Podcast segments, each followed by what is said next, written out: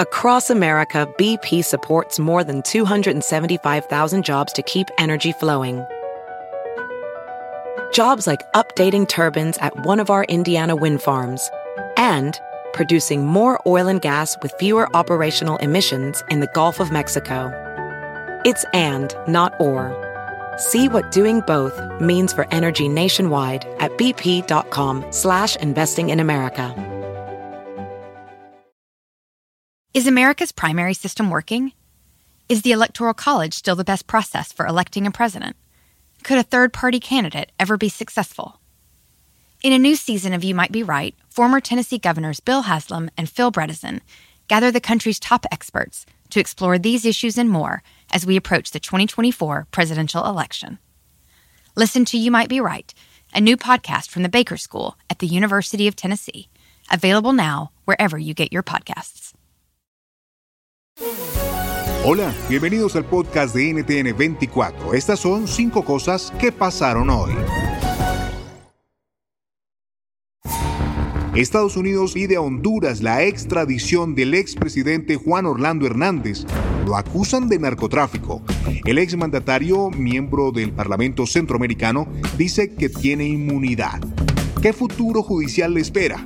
Se lo preguntamos a la abogada Ana Pineda, profesora de la Facultad de Ciencias Jurídicas en la Universidad Nacional Autónoma de Honduras tiene hasta ahora todos los fundamentos legales en que se han amparado las extradiciones en nuestro país, que lamentablemente y con pena tengo que admitir eh, que son muchas en el actual momento. Creería que estaría confiando en que el magistrado designado como juez natural para que conozca del pedido de extradición lo haga a la brevedad posible.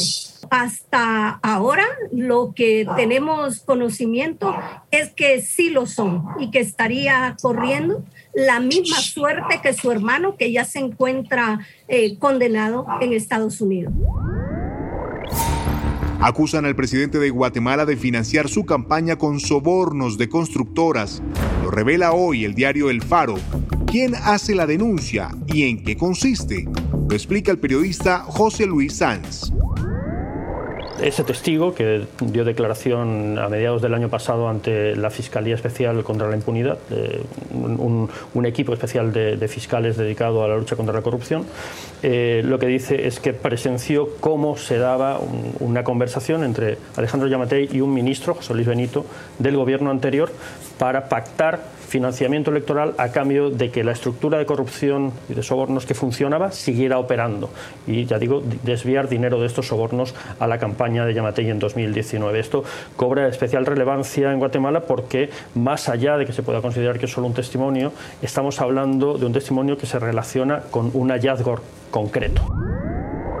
The Russian defense minister reported today that some military units are leaving their positions near Ukraine. That would be good. Estados Unidos aseguró hoy que deberá verificar si Rusia realmente está llevando a cabo la retirada de tropas en torno a Ucrania, como lo afirmó el Kremlin este martes. Mientras tanto, el secretario de Defensa Lloyd Austin cumple una gira por Bélgica, Lituania y Polonia para reunirse con aliados y tropas estadounidenses en Europa. Lila Beth en Washington con los detalles. Esta tarde el presidente Joe Biden ofreció un mensaje desde la Casa Blanca para entregar una actualización de la crisis en Ucrania. El mandatario estadounidense aseguró que está comprometido a encontrar una solución diplomática, pero afirmó que Estados Unidos aún no confirma la información del Kremlin que retiraría tropas rusas de la frontera con su vecino. El presidente Biden advirtió que si el presidente Vladimir Putin decide avanzar con una invasión de Ucrania, que el mundo no olvidará que Rusia decidió iniciar una guerra. Y también el gobernante de demócrata reafirmó el apoyo a la OTAN y el artículo 5 de la Alianza sobre Defensa Colectiva, que estipula que un ataque contra un miembro se considera un ataque contra todos los miembros de la alianza. El presidente Biden lanzó una fuerte advertencia a su homólogo ruso. Aseguró que si Rusia ataca a los estadounidenses en Ucrania o lanza ataques cibernéticos contra empresas estadounidenses o de sus aliados, que responderían con fuerza y Rusia enfrentaría consecuencias severas. Aun cuando todo indica que hay una desescalada de las tensiones, todavía existe una posibilidad de que Rusia invada a Ucrania esta semana. La cuarta, Jair Bolsonaro llega a Rusia para reunirse con Vladimir Putin. El viaje con agenda comercial es visto como inadecuado en el momento de tensión geopolítica por la crisis de Ucrania. Lo analizamos con Mauricio Santoro, politólogo y profesor de Relaciones Internacionales de la Universidad del Estado de Río de Janeiro. Rusia es un socio comercial y político importante para Brasil. Hay un, cambio de exportaciones y exportaciones que es muy relevante pero estamos viviendo una crisis que es muy seria en Europa, en Ucrania, con el riesgo de una guerra, de un conflicto armado, y la diplomacia brasileña ha tenido mucha cautela en todo este proceso de no tomar partido ni de Rusia, ni de Estados Unidos, ni de la Unión Europea. Y entonces cuando tenemos Bolsonaro en Rusia, en este momento, hay la posibilidad que ese viaje sea interpretado como una declaración de apoyo a Vladimir Putin. La Comisión Europea concedió a la energía nuclear la llamada etiqueta verde, con la que se da vía libre a los países miembros a potenciarla como energía sostenible. ¿Es realmente el camino para la transición energética sin combustibles fósiles? Lo conversamos con el divulgador científico y nuclear Alfredo García.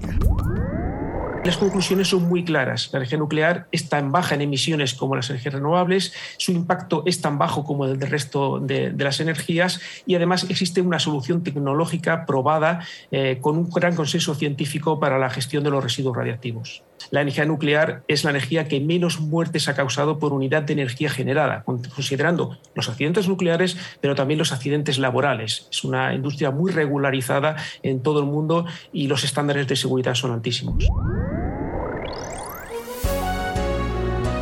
Si te gustó este podcast, puedes buscar más de nuestro contenido en nuestra página web www.ntn24.com. En NTN24 tenemos una red de corresponsales en las Américas que nos permite tener acceso de primera mano a toda la información y hacer análisis sobre los eventos más importantes de la región. Qué gusto estar con ustedes. Yo soy Hugo Vecino, arroba Hugo Vecino en Twitter.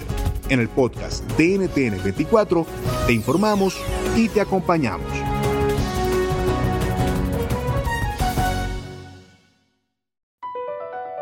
BP added more than $70 billion to the U.S. economy in 2022 by making investments from coast to coast. Investments like building charging hubs for fleets of electric buses in California and starting up new infrastructure in the Gulf of Mexico. It's and, not or. See what doing both means for energy nationwide at bp.com slash investing in America. Is America's primary system working? Is the Electoral College still the best process for electing a president? Could a third party candidate ever be successful? In a new season of You Might Be Right, former Tennessee governors Bill Haslam and Phil Bredesen gather the country's top experts to explore these issues and more as we approach the 2024 presidential election. Listen to You Might Be Right, a new podcast from the Baker School at the University of Tennessee, available now wherever you get your podcasts.